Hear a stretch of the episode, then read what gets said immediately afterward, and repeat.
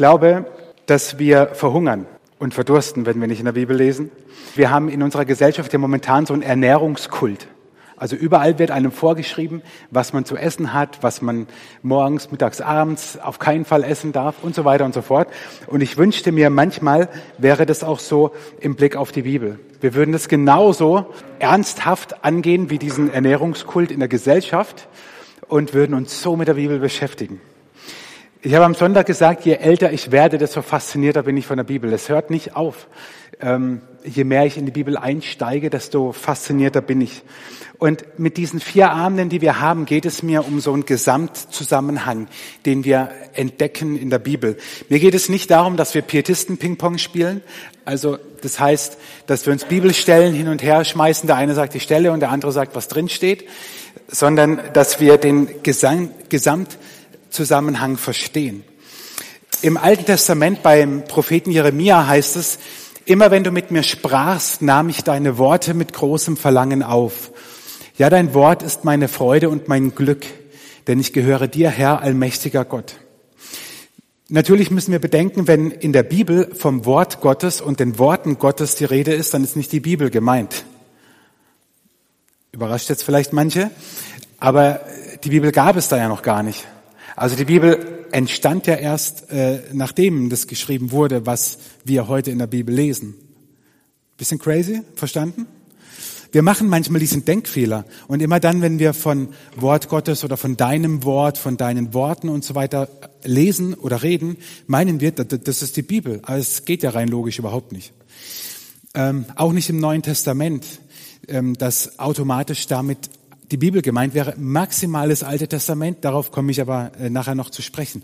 Ich sage das nur deswegen so ein bisschen provokant, weil ich das aber trotzdem gleichsetze. Die Worte, die in Jeremia mit den Ohren gehört hat und vernommen hat, das sind die gleichen Worte, die wir heute in der Bibel lesen, weil wir glauben, dass in der Bibel Gottes Wort steht, dass Gott sich offenbart. So wie es im Psalm 119 heißt, dein Wort ist wie ein Licht in der Nacht, das meinen Weg erleuchtet. Oder wie Luther es übersetzt, dein Wort ist meines Fußes Leuchte und ein Licht auf meinen Wege.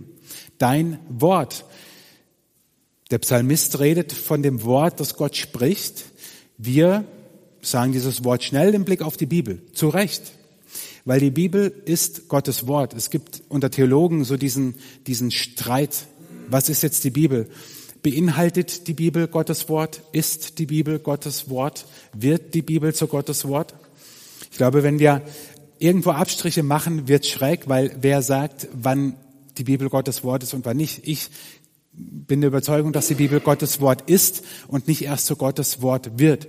Natürlich verstehen tun wir das Allermeiste nur durch den Geist Gottes. Aber die Bibel wird nicht, sie ist schon.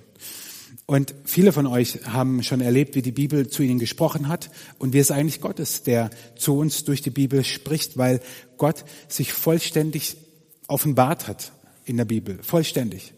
Und es gibt immer wieder Bibelstellen, die die in unserem Leben eine entscheidende Rolle gespielt haben. Manche von euch werden es auch schon erlebt haben. Ich habe euch eine Stelle mitgebracht.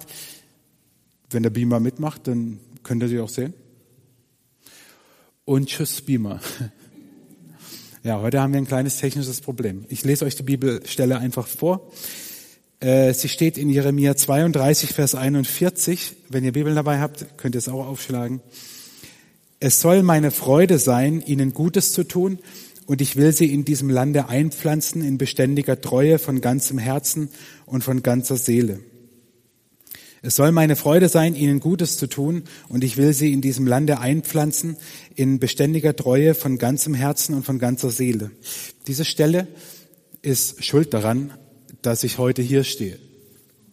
Weil diese Stelle meine Frau gelesen hat, als wir in einem Prozess waren, ob wir hierher kommen ins Wudachtal oder nicht. Und es war für uns, deswegen bringe ich es mit, weil es unsere ganze Familie betrifft, eine ganz entscheidende Stelle, die wir in einem Prozess des Hörens und Betens und Beratens durch andere ähm, gehört haben und dann gesagt haben, naja gut, wir glauben, dass Gott dadurch spricht, weil es ist ja sein Wort. Also gehen wir hierher. Ähm, Helmut, wenn du zwischenzeitlich den Beamer vielleicht doch noch ans Laufen bringst, ähm, dann wäre das cool. Wenn nicht, improvisieren wir. Diese Mini-Bibelschule ist ehrlich gesagt aus einem Frust heraus entstanden. Ja, muss ich euch gestehen. Ich bin, also ich könnte es noch auf die Spitze treiben. Ich könnte sogar sagen, ich bin frustriert, enttäuscht und manchmal wütend, wie wenig Christen in der Bibel lesen. Und dass selbst unter Christen, die lange schon mit Jesus leben und in die Kirche gehen, in den Gottesdienst gehen, äh, die Bibel wenig gelesen wird, wenig eine Rolle spielt. Äh, und damit meine ich wirklich in Gottes Wort zu lesen und zu forschen. Nicht nur mal schnell irgendwie, by the way, heutzutage ja mit dem Smartphone schnell mal ein Bibelvers oder eine Karte oder auf Facebook gepostet oder so, sondern in der Bibel wirklich gelesen. Und ob das jetzt gedruckte Seiten sind oder digital, äh, spielt keine Rolle, weil der Inhalt ist ja das gleiche. Aber ich, ich bin wirklich frustriert darüber, weil ich glaube, dass viele Probleme hausgemacht sind, die wir haben. Ich bin der festen Überzeugung, dass unser Glaube und unser Christentum, wenn man es mal, ich mag das Wort nicht, das klingt so nach Religion, aber wenn der, wenn der christliche Glaube in unserer Gesellschaft noch ähm, mehr Power haben sollte, dann, wenn wir mehr in der Bibel lesen. Und zwar wirklich Gott zu uns sprechen lassen. Halleluja. So, da ist der Vers. Ähm, und deswegen ist diese Bibelschule aus so einem Frust in Anführungszeichen heraus entstanden, weil ich gesagt habe, ich möchte nicht nur jammern, sondern ich möchte allen, die daran Interesse haben, helfen, noch, noch mehr in die Bibel einzusteigen. Und deswegen finde ich das so, so cool, dass ihr hier seid. Ich freue mich riesig, wirklich. Ähm, und ich muss nur eine Vorbemerkung noch machen. Wir haben vier Abende. Ich will euch ja nicht zu spät nach Hause schicken. Wir haben ungefähr eine Stunde, so Pi mal Daumen, um uns mit dem Thema zu beschäftigen. Das macht vier Stunden. Vier Stunden, wofür manche drei Jahre brauchen. Also, André war, wie lange, vier oder fünf Jahre in Liebenzell? Äh, weiß gar nicht, vier Jahre. Laura war drei Jahre auf der Bibelschule. Wir machen das in vier Stunden. Hammer, oder? Nein. Also, was ich damit sagen will, ist, das, was viele in theologischen ähm, Seminaren, Universitäten, Hochschulen, Bibelschulen studieren, das können wir natürlich nicht runterkomprimieren auf vier Abende. Deswegen mache ich ganz viele Abstriche. Und ich hoffe nicht, dass ich ausgerechnet das weggestrichen habe, was euch alles interessiert, sondern dass noch ein bisschen was übrig geblieben ist. Meine, meine, meine Lust wäre natürlich, wenn, wenn, also meine große Lust wäre wirklich, das mal auszubauen und eine richtige, in Anführungszeichen, Bibelschule draus zu machen. Natürlich auch nicht drei Jahre, aber mal zu sagen, zehn, elf, zwölf Abende, wo man drei Stunden sich auch interaktiv, auch mit Material und so damit beschäftigt, das, das wäre ein Traum, weil es, die Bibel hört nicht auf, äh, ein Schatz zu sein. Die vier Abende, die stehen unter diesen groben ähm, Themen. Heute Abend soll es um einen Gesamtüberblick der Bibel gehen, um einige einleitende Dinge und um Fakten, die mir sehr wichtig sind. Und dann werden wir uns das nächste Mal im Oktober und dann im November jeweils mit dem Alten beziehungsweise dem Neuen Testament beschäftigen. Und zwar, wie ist es entstanden, in welchem Kontext ist es entstanden und welche Rolle spielt die Kultur und der Kontext, die Sprache, die um Umgebung, eine, inwiefern spielt es eine Rolle und was sind so die großen Themen, äh, Altes Testament, Neues Testament. Und am vierten Abend soll es dann um den eigentlichen roten Faden der Bibel gehen, der ist nämlich Jesus, ähm, auch im Alten Testament. Also so, so ganz, ganz grob. Und alleine über das, über diese Frage könnte man jetzt mehrere Abende füllen. Aber ich möchte euch nur ganz kurz damit reinnehmen, ist die Bibel glaubwürdig, weil wenn wir wenn wir darauf keine Antwort finden, und ich kann sie jetzt euch heute natürlich nicht in, in, in Fülle geben, dann wird's schräg, weil dann könnten wir auch die Gebrüder Grimm lesen oder so. Oder irgendwelche nette Spruchkarten. Also gibt's ja auch zuhauf. Wer bei Facebook oder Instagram ist und einen Status von vielleicht Freunden oder Bekannten hat, da denke ich immer, was die Leute heutzutage glauben, ist schon verrückt in unserer rationalisierten Welt. Also äh, verrückt. Ähm, und deswegen will ich nur ähm, zwei Aspekte euch benennen, ähm, heute Abend nur zwei, im Blick auf die Glaubwürdigkeit der Bibel. Das erste Bild ist mein Lieblingsbild. Die vom Alpha-Kurs Mitarbeiter oder Teilnehmer kennen es, weil es ist aus dem Alpha-Kurs Teilnehmerheft und da geht es nur um das Neue Testament. Es ist gar nicht schlimm, dass ihr manches nicht lesen könnt. Das liegt nicht an euch, das liegt an der Größe der Schrift. Ich möchte euch auf eine Sache aufmerksam machen. Ihr seht hier wo der Punkt hin zeigt, einen Zeitstrahl.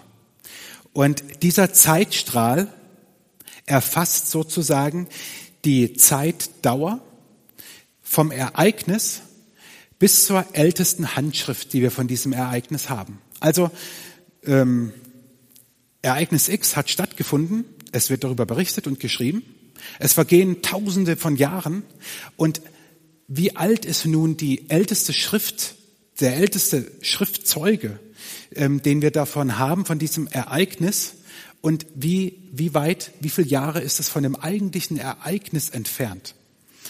Und wir sehen das Neue Testament. Ähm, seht ihr hier diesen Abstand? Hier ist sozusagen das Ereignis oder die, die, die Abfassung, das jemand geschrieben hat. Und die Schriften des Neuen Testamentes sind Pi mal Daumen, 30 bis 300 Jahre nach dem Ereignis ähm, niedergeschrieben worden.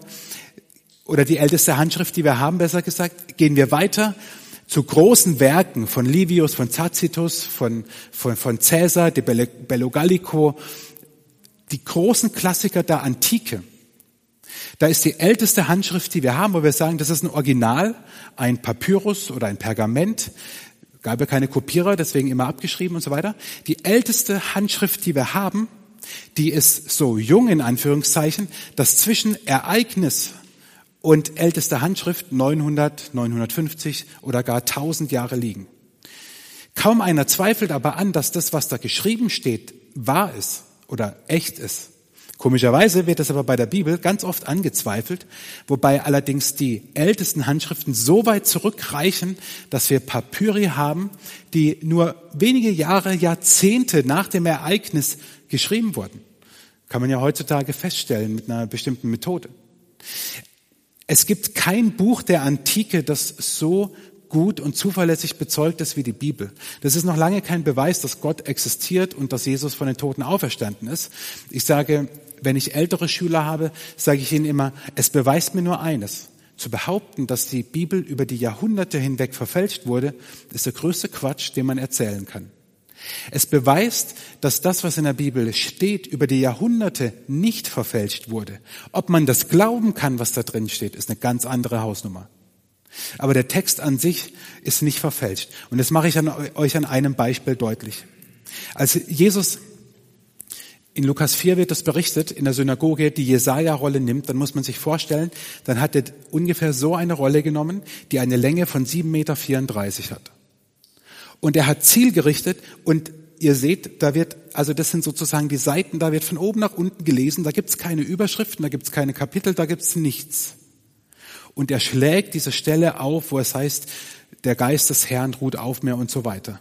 Da hat Jesus diese Rolle genommen, 7,34 Meter. Also nicht exakt diese, aber diese große Jesaja-Rolle, wie sie heißt, ist die älteste Rolle, die wir haben, die eine, ein ganzes, fast ganzes biblisches Buch umfasst, nämlich Jesaja. Das Faszinierende an dieser großen Jesaja-Rolle von Qumran ist nun, einige von euch werden es schon gehört haben, in Qumran, ein Ort am Toten Meer, sind 1947 Schriftrollen gefunden worden und die große Jesaja-Rolle gehört dazu. Eher in Anführungszeichen zufällig verrückte Geschichte, was um diese ähm, äh, Funde geschehen ist. Was nun das Faszinierende an dieser Rolle ist, die bis dahin älteste Schrift, die wir hatten, der sogenannte Codex Leningradensis, so heißt er, stammt aus dem Jahr 1008. Tiefes Mittelalter. 1008. Das war die älteste Handschrift des Propheten Jesajas, die wir hatten. Aus dem Jahr 1008. Davor gab's, hat man nichts gefunden. Jetzt findet man in Qumran, ein Hirtenjunge findet in Qumran eine Rolle, die aus dem zweiten Jahrhundert vor Christus vermutlich stammt. Auf jeden Fall vor Christus. Die ist über tausend Jahre älter. Und man beginnt die Texte zu vergleichen und stellt fest, da gibt es keine Unterschiede, was den Inhalt betrifft. Es gibt Unterschiede, heute würden wir sagen, in der Orthographie. Also ob man etwas mit PH oder mit F schreibt. Also auch die ähm, im Hebräischen, wie soll man sagen, Lehrer hatten eine äh, oder öfter eine Rechtschreibreform. So könnte man sagen. Ja, das gab's. Da gibt es sogar über 6000 Unterschiede.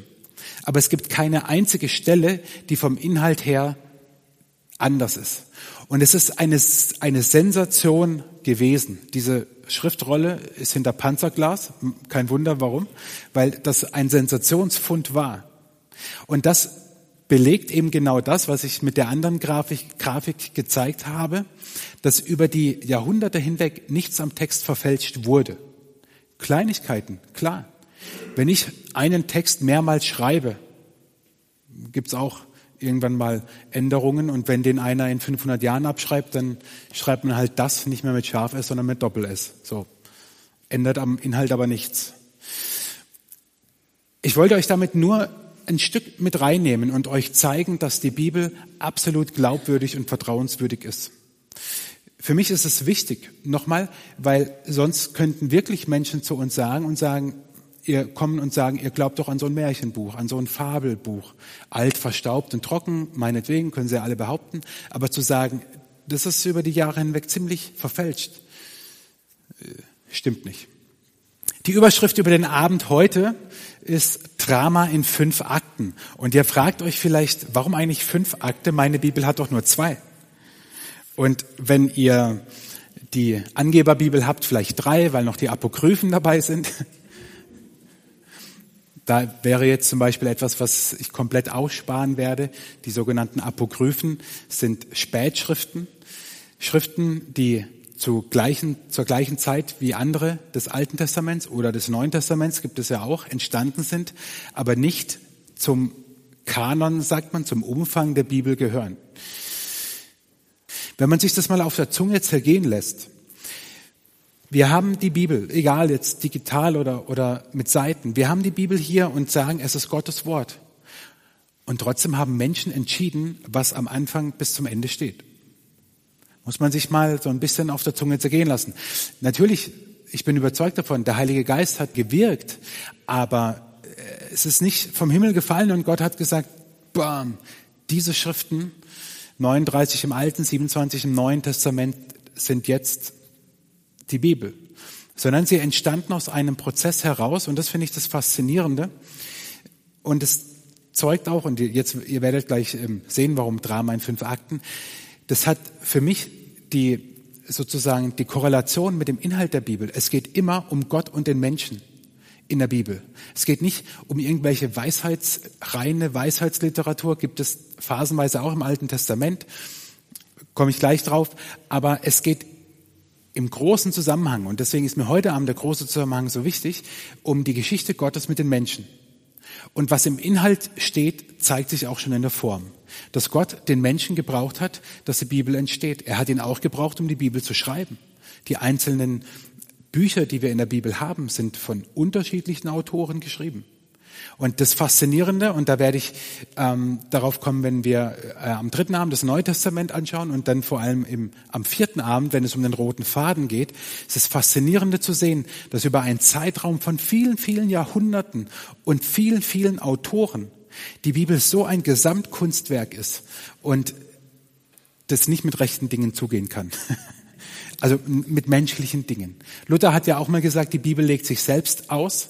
Das wünschten wir uns manchmal vielleicht mehr, wenn wir manche Bibelstellen lesen. Ich denke mir mal leicht gesagt, Herr Luther. Ähm, aber in einer gewissen, er hat, oder was heißt in einer gewissen Weise, er hat insofern recht, als dass die Schriften der Bibel aufeinander bezogen sind. Und für mich ist es vielleicht so das Faszinierende, weil es ja nicht einer ist, der das geschrieben hat. In einer gewissen Weise ja, der Geist Gottes, der die Schreiber inspiriert hat. Und trotzdem waren es so viele Menschen zu unterschiedlichen Zeiten.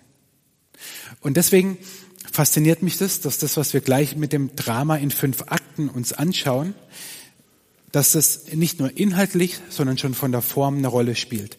Und dieses Drama in fünf Akten sieht folgendermaßen aus, beziehungsweise die fünf Akte sind folgende. Der erste Akt ist die Schöpfung und die Krise. Genesis 1 bis 11, also 1. Mose 1 bis 11, die elf ersten Kapitel der Bibel. Das zweite Drama ist Gottes Rettungsplan, der beginnt ab Kapitel 11 bis Maleachi, das ganze Alte Testament. Wir müssen heute einen großen Bogen spannen. Nächstes Mal geht es dann ins Detail im Alten Testament. Der dritte Akt ist die Rettung. Jesus selbst im Zentrum. Matthäus, Markus, Lukas, Johannes, die vier Evangelisten.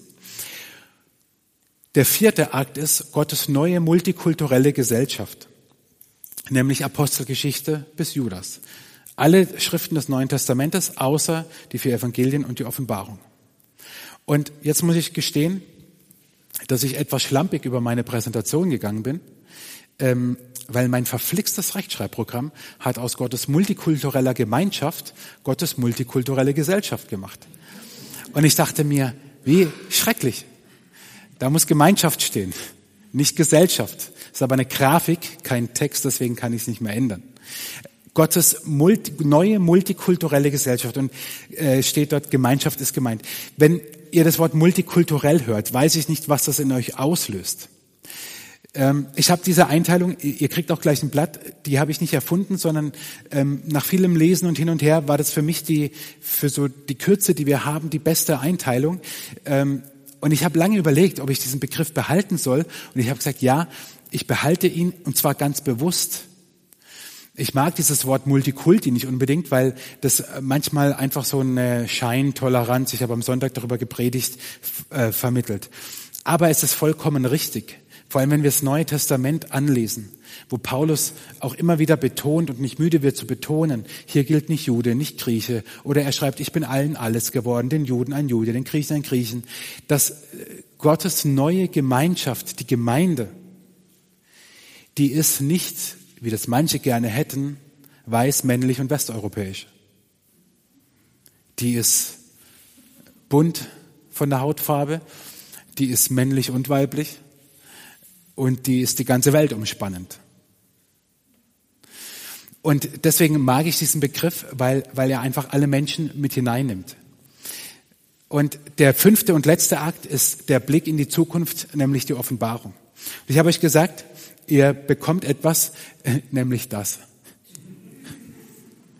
Ähm, das ist eine Grafik, ihr, ihr kriegt sie gleich und ich sage gleich noch äh, auch was dazu, ähm, die ich gefunden habe bei, ähm, muss ich ganz kurz gucken, äh, quasi der amerikanischen SMD, ähm, wie heißt das? Intervarsity, genau.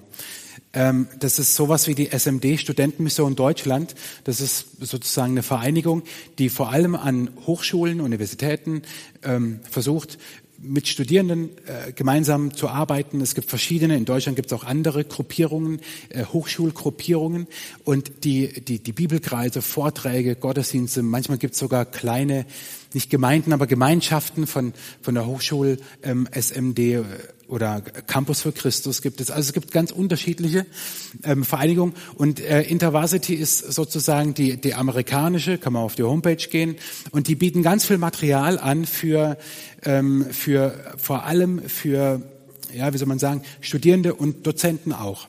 Und diese Grafik, die ist sozusagen von der deutschen Hochschul SMD, Studentenmission Deutschlands, Schüler- und Studentenmission heißt es jetzt Deutschlands, ist sie quasi eingedeutscht worden. Sie ist ursprünglich im, im Englischen, aber ist eingedeutscht worden. Und für mich ist es die beste Kurzzusammenfassung gewesen, die ich gefunden habe und die ich euch jetzt gebe. Ähm, nehmt euch einfach eins und gebt es durch. Ich bin der festen Überzeugung, dass alle theologischen Streitigkeiten, die wir heute haben, die gab es alle schon, nämlich in dieser alten Kirche. Dort, wo sich die Kirche geformt hat und gegründet hat und ähm, nicht nur die Bibel, sondern auch die Gemeinden fest werden mussten. Dort gab es alle, alle Streitigkeiten schon, alles, was wir heute haben, quer, querbeet. Ihr könnt euch jetzt überlegen, was ihr wollt. Alle Heresien und Irrlehren gab es damals schon. Und die haben sich gegenseitig ins Exil geschickt und ver, verdammt und verbannt und alles. Das war total lustig. Also nicht für die, die es erwischt hat. Aber da ging es noch richtig ab. Da wurde noch theologisch sich gestritten. So. Und Ende des vierten Jahrhunderts war das, ähm, dass diese, dass der Kanon zusammengefasst wurde, so wie wir ihn heute haben. Ich brauche jetzt nur auch ein Blatt. Und ich möchte euch diese Grafik kurz erklären. Und da seht ihr auch eben diese, dieses Drama in fünf Akten. Ihr seht ganz oben diese, ähm, ich mache es euch ganz kurz hier mit dem Laserpointer. Einmal die Einteilung Altes Testament und Neues Testament und unten drunter seht ihr eine Zeitachse. Und das finde ich schon mal sehr wichtig und immer wieder inspirierend zu sehen, was, was war eigentlich nochmal wann und wie lange liegt es eigentlich zurück? Da seht ihr auch, dass das, was wir im Alten Testament lesen, über eine viel größere Zeitspanne sich erstreckt als im Neuen Testament. Also ihr seht, dass ungefähr um das Jahr 2000, man kann es nicht genau datieren, aber ungefähr 19. Jahrhundert vor Christus begann die Geschichte mit Abraham. Und dann nimmt es seinen Lauf mit Jakob, Mose, David, Salomo. Und alleine zum Beispiel hier zu sehen, die Mehrzahl der Propheten im Alten Testament, die wir haben. Also die großen wie die kleinen Propheten, wie wir sie nennen, aufgrund ihres Wirkungsbereiches und der Größe der Bücher. Jesaja, Jeremia, Hesekiel, Daniel und dann noch die zwölf ähm, kleinen Propheten sozusagen. Ähm, erstreckt sich nur in diesem Zeitraum, ungefähr so siebtes, achtes Jahrhundert vor Christus, äh, beginnend. Mehr, mehr war da nicht. Das Alte Testament, wir schauen es uns nächstes Mal genauer an, ist größtenteils auch ein Geschichtsbuch. Gerade wenn wir die, hier unten habt ihr sie, ähm, Richter, Samuel, Könige, Chronik, wenn wir diese Bücher lesen, könnte man parallel die Weltgeschichte daneben legen und kann immer schön die Jahreszahlen, in welchem Jahrhundert vor Christus war welcher König im Nordreich und im Südreich und so weiter gerade an, an der Macht. Die Bibel ist im Alten Testament vor allem ein großes Geschichtsbuch. Ihr seht dann das Neue Testament, das ähm, wie sagt man, die, die, die Striche auf der Skala eben die 25er Jahre ähm, markieren, 25, 50, 75. Markant ist eigentlich das Jahr 70 nach Christus, weil dort der Tempel in Jerusalem zerstört wurde ähm, von den Römern. Und dann diese zwei Striche durch die Zeitachse bedeuten eben in der Zukunft ähm, die Neuschöpfung, die Offenbarung, die dann davon handelt. Und dann seht ihr unten drunter ähm, in diesen roten, wie sagt man, Überschriftenkästen, seht ihr die, die Überschriften dieser fünf Akte. Und da will ich jetzt kurz euch mit reinnehmen. Ihr seht es in Stichworten auch unten drunter, um einen Gesamtüberblick über die Bibel zu bekommen. Also ja, ich habe es noch überlegt, aber das wäre dann sehr äh, konfus geworden ich hoffe, ihr könnt mit den Begriffen einigermaßen umgehen. Ähm, unten seht ihr es auch nochmal. Genesis, Exodus, Leviticus, Numeri und Deuteronomium sind die ähm, sozusagen lateinischen Bezeichnungen 1. Mose, 2. Mose, 3. Mose, 4. Mose, 5. Mose.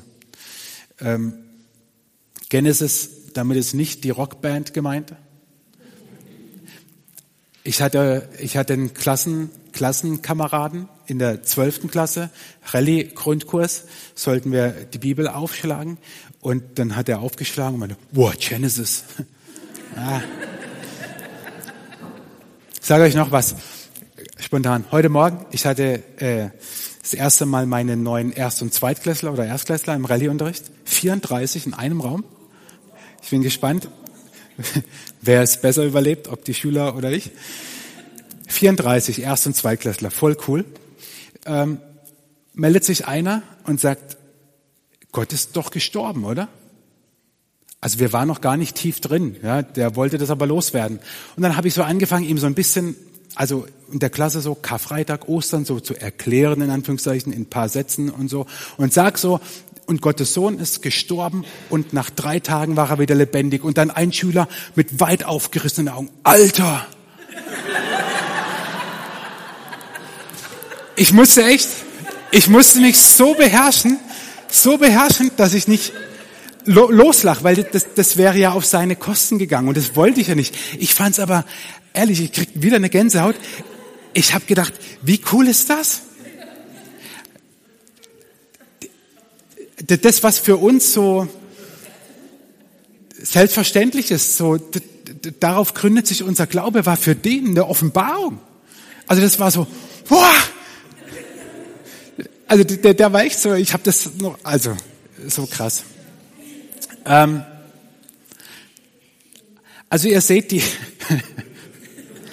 das ist übrigens äh, nur so kleine Nebenbemerkung. Lasst uns nicht beschweren und jammern und klagen, dass die Leute immer weniger über den Glauben und die Bibel wissen. Lasst uns uns als Chance nehmen, ihnen noch Dinge erzählen zu können, die sie ganz neu packen. Das meine ich voll ernst. Wie den kleinen Jungen.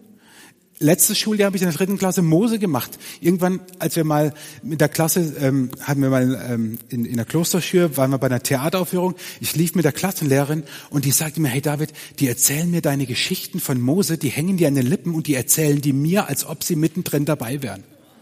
Und ich denk, hey Mose, hey, olle Kamelle, ne, für, für uns so, ne, alter Freak, ey, hier rein, da raus, können wir nicht mehr hören, nein. Für die, für die Kinder ist es, ist es faszinierend. Und ihnen dann sagen, diese Geschichten sind wahr und dadurch zeigt sich ein lebendiger Gott. Ich finde es, ah, schön. Okay.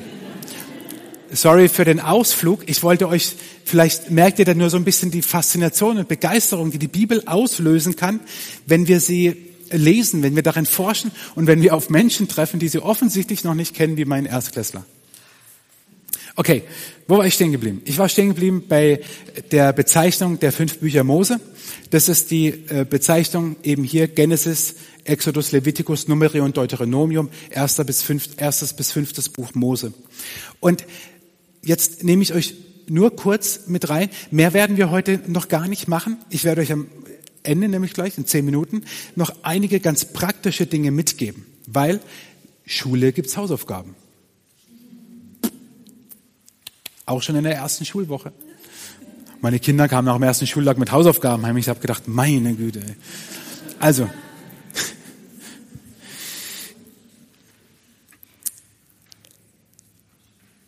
ich habe euch vorhin gesagt, das Schöne an der Bibel ist, dass Inhalt und Form miteinander ähm, sozusagen korrelieren, weil beides mal Gott und die Menschen eine Rolle spielen. Und wir müssen die, die Bibel so lesen, dass am Anfang schuf Gott Himmel und Erde. Und so, so beginnt die Bibel. Und was er macht, ist gut, sogar sehr gut. Wenn wir uns das mal wieder so unverdorben zu Gemüte führen würden, also so, als ob wir das noch nie gehört hätten, dass es da einen Gott gibt, der alles gemacht hat und es war auch noch gut bis sehr gut. Alles. Nur durch seine Worte. Das ist der Beginn der Bibel. Und die ersten Kapitel der Bibel, da geht es nur um Gott, seine Liebe zu den Menschen und wie der Mensch gegen Gott rebelliert. Nochmal Hinweis auf den letzten Abend, Jesus, der rote Faden. In meinen Augen ist in der Urgeschichte, wie man sie auch nennt, die ersten elf Kapitel, alles drin. Wenn wir es geistlich und prophetisch lesen, was in der Bibel steht, dann ist in den ersten elf Kapiteln alles drin was wirklich wichtig ist und was in der Bibel immer wieder vorkommt, in den ersten elf Kapiteln. Es geht um die Schöpfung, um diesen Gott, der den Menschen liebt und um die Krise, den Sündenfall, wie wir, wie wir es auch nennen, und wie der Mensch rebelliert. Und dann geht es sozusagen, ist ein bisschen unfair von der Verteilung, aber es geht im, im ganzen Alten Testament, und ich hoffe, dass wir das am nächsten Abend dann, wenn es ums Alte Testament geht, verstehen lernen, dass das ganze Alte Testament die Geschichte Gottes mit seinem Volk ist und wie Gott nichts Besseres zu tun hat, als sein Volk zu lieben und es eigentlich wieder zu sich zu lieben. Und das Volk immer und immer und immer wieder rebelliert. Ein König will, ein König kriegt und dann lesen wir die Königgeschichten. Es gibt Gegenüberstellungen, wo, wo man immer sehen kann, und XY wurde König und tat, was dem Herrn missfiel oder wohlgefiel. Und wenn wir nicht verdorben die Bibel lesen, also verdorben in Anführungszeichen, ne? also weil wir schon alles wissen, dann ist es ja fast wie ein, wie ein Krimi. Und was war das für eine? Ah, oh, missfiel. Weil er den fremden Göttern opferte. Und, und alle, selbst David, Salomo, wir können die, die Könige hochstilisieren, wie wir wollen. Alle sind sie gefallen. Und der Auszug aus Ägypten ist eine prophetische Schau auf das, was Jesus dann, dritter Akt, eben tut, die wirkliche Rettung. Dass Jesus der ist, der uns aus der Sklaverei der Sünde befreit, wie es Gott mit dem Volk getan hat aus der Sklaverei in Ägypten. Und wenn wir alleine nur, deswegen sage ich sorry, dass ich manches rausstreiche, aber wenn wir alleine nur die Parallelen zwischen Passa, Ostern, Jesus, Ägypten, Exodus, wenn, wenn wir alleine nur das mal uns anschauen würden, Oh Leute, ich würde, also, und ihr auch, nicht aus dem Schwärmen rauskommen, wie dieser rote Faden gespannt ist. Und wir so viele, wenn wir dann noch den Talmud zum Beispiel, also eine jüdische Auslegung der Bibel des Alten Testamentes dazu nehmen, wer dann den roten Faden nicht erkennt, Weiß ich auch nicht. Ähm, es ist so faszinierend. Und dann der, der vierte Teil, Gottes neue multikulturelle Gesellschaft. Nein, Gemeinschaft. Und in diesem Zeitalter leben wir jetzt. Insofern ist das mit dem Neuen Testament eigentlich auch wiederum gar nicht so ungleich verteilt. Äh, wir haben sozusagen schon aufgeholt. Man könnte auch sagen, man hat immer aufgeholt, weil Gott war ja von Ewigkeit und wird bis in alle Ewigkeit sein. Von daher ist jetzt auch doof, irgendwie aufzurechnen. Aber wir leben im Prinzip genau in diesem Zeitalter. Das, was im Neuen Testament Apostelgeschichte bis Judas beschrieben wird, das ist das, wo wir heute leben. Und dann der letzte Blick in die Offenbarung, das Buch mit sieben Siegeln. Ich lese gerade in also immer wieder in einem neuen Kommentar von Fritz Laubach über die Offenbarung, der sie ausgelegt hat oder das Büchlein schreibt, ähm, nicht alle theologischen, exegetischen Anmerkungen macht, sondern wie können wir die Offenbarung verstehen, dass sie uns im Glauben weiterhilft. Ich bin noch nicht so weit, aber ich hoffe, dass es so gut ist, dass wir darüber mal eine Predigtreihe machen oder ein Abend, Abende hier, weil ich glaube, dass über die Offenbarung einfach so viel ähm, schwierige Dinge gelehrt werden und ich glaube, es entscheidend ist, dass die Voraussetzung stimmt, wie lese ich die Offenbarung. Und wir nicht immer hin und her schwenken dürfen zwischen, ah, jetzt ist sie prophetisch, jetzt nehme ich sie wörtlich und jetzt ist es Trump und jetzt ist es der Papst. Oder war es doch Kaiser Nero, für den 666 steht, wenn wir die ähm, lateinische, die römische ähm, Zahlenanalogie der Buchstaben nehmen, dann ist es Nero. Also ähm, nur da müssen wir uns eben entscheiden. Und deswegen ist die Offenbarung kein Buch mit sieben Siegeln, aber ein, ein sehr spannendes und faszinierendes Buch. Gott geht durch diese fünf Akte hindurch. Und ähm, ich hoffe, dass, dass wir das verstehen, immer als ein Gott der Liebe. Im Alten Testament, ich habe es vorhin gesagt, Gott schuf Himmel und Erde. Die Erde war wüst und leer. Im Hebräischen heißt es Tohu Wabohu. Das steht da wirklich. Das ist kein deutsches Wort, sondern das ist hebräisch. Tohu war ist das hebräische Wort für und, Tohu Wabohu, wüst und leer. Und der Geist Gottes schwebt auf dem Wasser. Er brütet, heißt dieses Wort eigentlich, wie ein Adler über seinen Jungen, den, den Eiern brütet. Das, das, also diese, diese geistliche Dimension ganz am Anfang der Schöpfung bis hinein in die Offenbarung, wo Gott alles neu machen wird. Der Bogen, den die Bibel spannt, ist von Anfang bis Ende ein sogenannter heilsgeschichtlicher, weil Gott unser Heil im Blick hat. Ihr seht unter diesen, also unter diesen roten Balken sozusagen, dann welche Bücher es sind und so ganz, ganz wenige nur, ganz wenige ähm, inhaltliche Akzente. Also zum Beispiel Genesis 11 bis Maleachi, was wir uns sozusagen nächstes Mal angucken. Gott erwählt Abraham, aus seiner, Familie, aus seiner Familie wird das Volk Israel. Israel misstraut Gott, immer wieder erleben sie Krieg und Vertreibung. Gott verspricht einen Retter. Mehr muss man eigentlich zum Alten Testament nicht sagen, also schon noch ein bisschen, aber das ist die Geschichte durch die Jahrhunderte hindurch. Und dann zu sehen, dass Daniel, um einen kurzen Link zu unserer Predigtreihe, dass Daniel ähm, sowohl die ersten Kapitel ähm, in einer Zeit ist, die, die, hier, die hier oben anzusiedeln ist, so, äh, also so kurz davor, sechstes Jahrhundert vor Christus, und gleichzeitig prophetische Eindrücke von Gott bekommt über die Endzeit, ist faszinierend. Und dann zu sehen, dass diese Bilder, die Daniel hat, nicht nur, nicht nur in der Offenbarung, sondern auch an anderen Stellen im Neuen Testament auftauchen von einem Propheten, der Jahrhunderte vorher gelebt hat und geschrieben hat, ist absolut faszinierend. Ähm, unten drunter, und das finde ich nicht unwichtig, ähm, seht ihr nochmal die, also hier ist die Quellenangabe der, ähm, der Autor, und hier unten seht ihr die einzelnen Bücher nochmal zugeordnet. Ähm, und ich habe vorhin ganz kurz hier was gesagt über die Weisheitsliteratur und dass wir in der Bibel nicht so diese, diese Pseudo-Weisheiten haben. Ja? Ähm, hebe einen Stein auf und du wirst Gott finden. Ja, ist kein esoterischer Spruch aus China, sondern steht im sogenannten Thomas-Evangelium. Das Thomas, der Zweifler, geschrieben hat, gleichzeitig entstanden ist mit anderen Schriften des Neuen Testamentes Gut, und allein der eine Satz zeigt schon, warum er nicht in der Bibel aufgenommen wurde. Aber es gibt viele, viele Schriften. Ich habe da ein Buch von Professor Berger, der hat alle Schriften des Neuen Testaments und die zeitgleich entstanden sind, übersetzt. Und da sind ähm, tolle andere Geschichten drin. Die Didache zum Beispiel heißt es, ist die Lehre der zwölf Apostel über die Gemeinde. Stehen tolle Dinge drin über die Gemeinde. Ganz konkrete Anleitung, wie man taufen soll. Fließend Wasser, wenn es kein fließendes Wasser gibt, stehendes Wasser. Ganz einfach. Steht da drin. Ähm, zurück zu den, zur Weisheit. Das ist in der Tat vielleicht auch, wenn ihr diese Bücher hier mal anguckt, Psalmen, damit können wir noch ganz gut, Sprüche finden wir mitunter auch witzig. Ah, Hiob, da wird schon ein bisschen anders. Das hohe Lied, naja, lesen wir kaum. FSK 18. Ähm, Ruth, Ruth, so ein unfrommes Buch. Ähm, Klagelieder, da klingt der Titel schon schrecklich. Ähm, Prediger, Esther, kommt kein einziges Mal Gott drin vor in dem ganzen Buch Esther? Und steht in der Bibel, muss ein Fehler sein. Nein, ist kein Fehler, natürlich nicht. Aber diese Bücher, Daniel geht dann wieder einigermaßen, Esra und Nehemia ist eigentlich auch ganz cool, also weil da geht es um den Wiederaufbau nach dem babylonischen Exil. Und gut, die Chroniken, die haben es auch in sich, die sind auch spannend.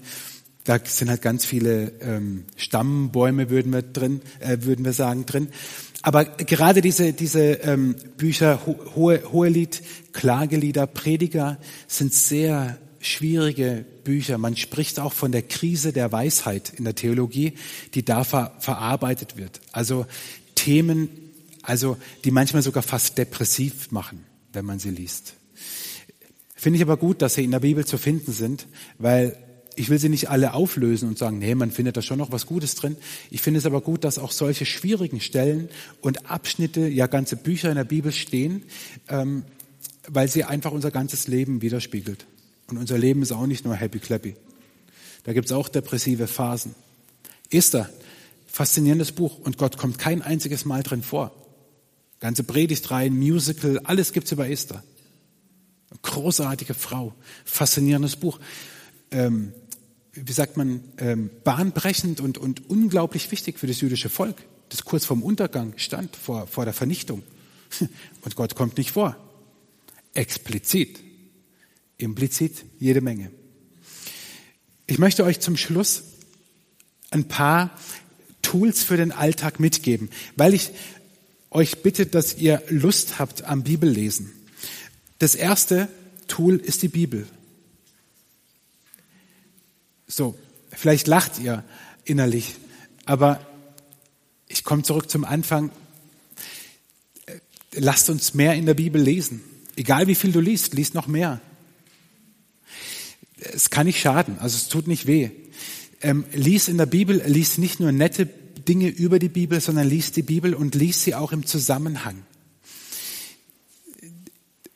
Du musst es nicht machen, so jeden Tag ein Kapitel oder in einem Jahr durch die Bibel. Das kann man machen, das muss man nicht. Aber ich ermutige euch, Abschnitte in der Bibel zu lesen und nicht nur einzelne Verse. Die sind gut, die, also versteht mich nicht falsch, auch auf Karten oder jemandem mal schnell per WhatsApp, super. Die ermutigen enorm in dem Moment, aber sie geben uns nicht diesen Zusammenhang wieder, den wir hoffentlich auch durch dieses Schaubild jetzt haben. Die, die Tiefe und Faszination der Bibel, die können wir nur ergreifen, wenn wir sie im gesamten Lesen in, in Zusammenhängen. Und dazu wiederum gibt es aber gute ähm, Anleitungen. Es gibt sogenannte Lesepläne ohne Ende, sogar in gedruckter Form, immer noch zum Blättern. Ähm, und es gibt, die bevorzuge ich, die sogenannte YouVersion Bible App, die es in unzähligen Sprachen gibt und ist weltweit die am weitesten verbreitete Bibel-App. Ich habe schon mal ein paar Takte zu, zu dieser App gesagt ähm, in einem Gottesdienst. Und in dieser App wiederum gibt es auch Lesepläne, thematische oder dass man Abschnitte aus der Bibel liest und man kann dann auch Dinge schreiben und teilen mit anderen und liken und äh, alles Mögliche machen. Ähm, ich, ich nutze dies sehr intensiv, aber ich mache es sozusagen, ich weiß nicht, wie man das nennt, ich wandle zwischen den Welten. Ich nehme die App und lese und, und weiß dann, was sind meine Abschnitte und lese dann auch die Erläuterungen. Lesen tue ich aber in, in diesem Ding hier. Also ich, lese meinen Text hier und schreibe und mal drin rum. Ähm, aber was ich lese, steht hier drin. Also man kann das durchaus machen, wenn es für manche jetzt eine ganz neue Erkenntnis ist. Man kann zwischen den Welten wandeln, digital gucken, was mache ich, weil das habe ich immer bei mir. Manchmal lese ich dann auch beides, markiere dann auch manches in, in der App, wenn, wo ich weiß, das will ich später, vielleicht brauche ich nochmal oder unterwegs oder so, ähm, weil die passt nicht so gut in die Hosentasche. Aber nutzt alle Möglichkeiten. Und wenn ihr Fragen habt, fragt mich oder andere, die euch schon davon erzählt haben. Es gibt so viele gute Dinge und immer bessere Lesepläne und Hilfen. Das nächste sind weitere Bücher oder Kommentare. Ich habe, ich weiß nicht, vor nicht allzu langer Zeit, einem Jahr oder so, habe ich dieses Buch gelesen. Pergamente und Papyri heißt es. Und da geht es darum, wer da tiefer einsteigen wollte, in die Überlieferungsgeschichte der Bibel. Wie war das mit diesen Handschriften, mit diesen Rollen. Wie hat man die gefunden? Und dieses Buch ist so faszinierend, weil es einerseits wissenschaftlich ist, weil über diese äh, Papyri, Rollen, Fragment oder Textfragmente ähm, sehr wissenschaftlich berichtet wird. Aber er schafft es, ich weiß nicht, wie er das gemacht hat, der Autor ist ein Norweger. Ähm, zwischenzeitlich liest sich's wie ein Roman, wirklich ohne Witz. Also es ist total, total, und er schwenkt hin und her. Und du merkst es nicht und plötzlich bist du wieder so in, in der Romanform. Ist total faszinierend zu lesen, wenn ihr euch ein bisschen mit der Entstehungsgeschichte der, der Bibel beschäftigen wollt. Pergament und Papyri von Hans-Johann Sagrusten heißt er. Und eins, wie ich finde, der besten Studienbücher, die es gibt, heißt auch so Studienbuch Altes und Neues Testament aus dem SCM Verlag. Da habt ihr zu jedem Buch der Bibel jede Menge Informationen. Lest sowas auch. Ähm, lest sowas nicht ohne die Bibel zu lesen. Also deswegen steht die oben. Aber lest sowas auch. Weil ich manchmal auch erschrocken bin darüber, wir lesen dann so in der Bibel und wissen eigentlich gar nicht, was wir gelesen haben. Dann ist von Namen, von Orten, von Königen die Rede. Und keiner guckt nach, wer das eigentlich war. Ähm, dafür gibt es dann solche Kommentare oder Google. Aber Google, muss man wissen, wird bezahlt. Und Google, ein Bekannter von mir hat, hat also ähm, schon einige Jahre her, ich habe es ihm abgewöhnt, wenn er eine, eine, eine theologische Frage hatte, hat er immer als erstes bei Google eingegeben. Habe ich so gesagt, ey Junge, du kommst damit unter auf echt abstruse Seiten. Er war, er war Früchtling im Glauben, das war total cool. Ich habe ihm noch ein paar andere Tools an die Hand gegeben, weil du weil landest halt von Google aus im überall. Ähm, und ein, ein, eine Kommentarreihe für die, die gerne theologische Literatur lesen und sich richtig reinknien wollen, empfehle ich von ähm, N.T. Wright heißt er. Ist ein ähm, anglikanischer Theologe, war Bischof, Professor für Neues Testament, ähm, Nicholas Thomas Wright. Er hat, ist noch nicht zu jedem Buch raus, weil es ganz aktuell ist, zu jedem neutestamentlichen Buch in der Dicke einen Kommentar geschrieben, aber für heute. Also da geht es nicht drum, was steht da jetzt wortwörtlich im Griechischen und der zweite Halbsatz ist der in jeder Handschrift auch so überliefert, sondern was, was hat das heute mit meinem Glauben zu tun? Und legt quasi Abschnitt für Abschnitt die Bibel aus. Manche, manche ähm, kleineren Brief im Neuen Testament, da hat er auch drei, vier in, in der Dicke zusammengefasst. Aber hier Matthäus zum Beispiel ist der erste Band, es gibt zwei. Und es liest sich wirklich gut ähm, und, und gibt viele gute Anregungen für den, für den Glauben heute. Also wer sich reinknien will, N.T. Wright kann ich nur empfehlen. Und dann habe ich ein, ein letztes noch dabei. Kann jemand perfekt rund, also zackig Englisch ins Deutsche übersetzen. Ah, schade. Es, es gibt leider die, die besten Dinge nur auf Englisch. Ähm, Bible at a Glance heißt es. Das sind ähm, solche Merkkarten für jedes Buch der Bibel. Das ist das erste Buch Mose. Alles, was wichtig ist. Und ich finde das total faszinierend. Da steht ähm, drin Autor, Abfassungszeit, die wichtigsten Themen. Man sieht auf so einer Art Zeitleiste hier auch das wievielte Buch im Alten Testament ist es. Man bekommt wie so wie Vokabeln früher. Das, was wir alle gehasst haben. So ähnlich kann man so Karten machen. Ähm, es ist halt komplett auf Englisch. Ich habe das und die Urheber, wie sagt man, Lizenzen und so weiter geben an. Ich darf es so oft ausdrucken, wie ich will. Ich darf es aber nicht digital weitergeben. Kostet 10 Euro, dann habt ihr es auch als PDF. Wer Interesse hat, schreibt mir. Ich schicke euch den Link, wo ihr es dann selber kaufen könnt, oder ich druck's euch aus. Das darf ich, darf man wirklich. Also, falls jemand eine, einen Stapel haben will, das sind alle Bücher, kannst nachher mitnehmen. Ähm, hilft einfach so ein bisschen zu lernen, Mensch, was stand nochmal in Matthäus? Okay, jetzt war jetzt nicht so schwierig. Okay. Vater, wir danken dir für dein Wort, für dein ewig gültiges Wort. Wir danken dir, dass du nicht nur zu den Menschen gesprochen hast, von denen wir lesen in deinem Wort, sondern dass dein Wort heute genauso wahr und gültig ist, wie das, was du gesprochen hast. Das, was wir lesen, ist dein Wort, was du gesprochen hast. Und ich danke dir so sehr, dass dein Wort nie erschöpft ist, nie ergründet ist, nie fertig von uns verstanden ist, sondern wir immer noch dazu lernen können und hören können. Und ich, ich danke dir, dass dein Wort uns zeigt, dass du ein Gott bist, der uns liebt, der unser Leben will, der unser Gutes will. Ich danke dir für die Möglichkeiten, die wir haben, andere Dinge mit ranzunehmen, um dein Wort besser zu verstehen. Und ich bitte dich, dass du uns die Lust und die Leidenschaft an deinem Wort erhältst und dass der Teufel keine Chance hat, uns irgendwie einzureden, das lohnt sich nicht, das ist alt, das ist, ach, kennst du doch schon alles. Nein, wir wollen in deinem Wort schürfen und graben und tiefer bohren, weil es sich lohnt und darin viele Schätze sind. Danke, Jesus, dass du uns gezeigt hast, dein Wort ist wahr und wir können uns darauf verlassen und du hast Worte des ewigen Lebens. Amen.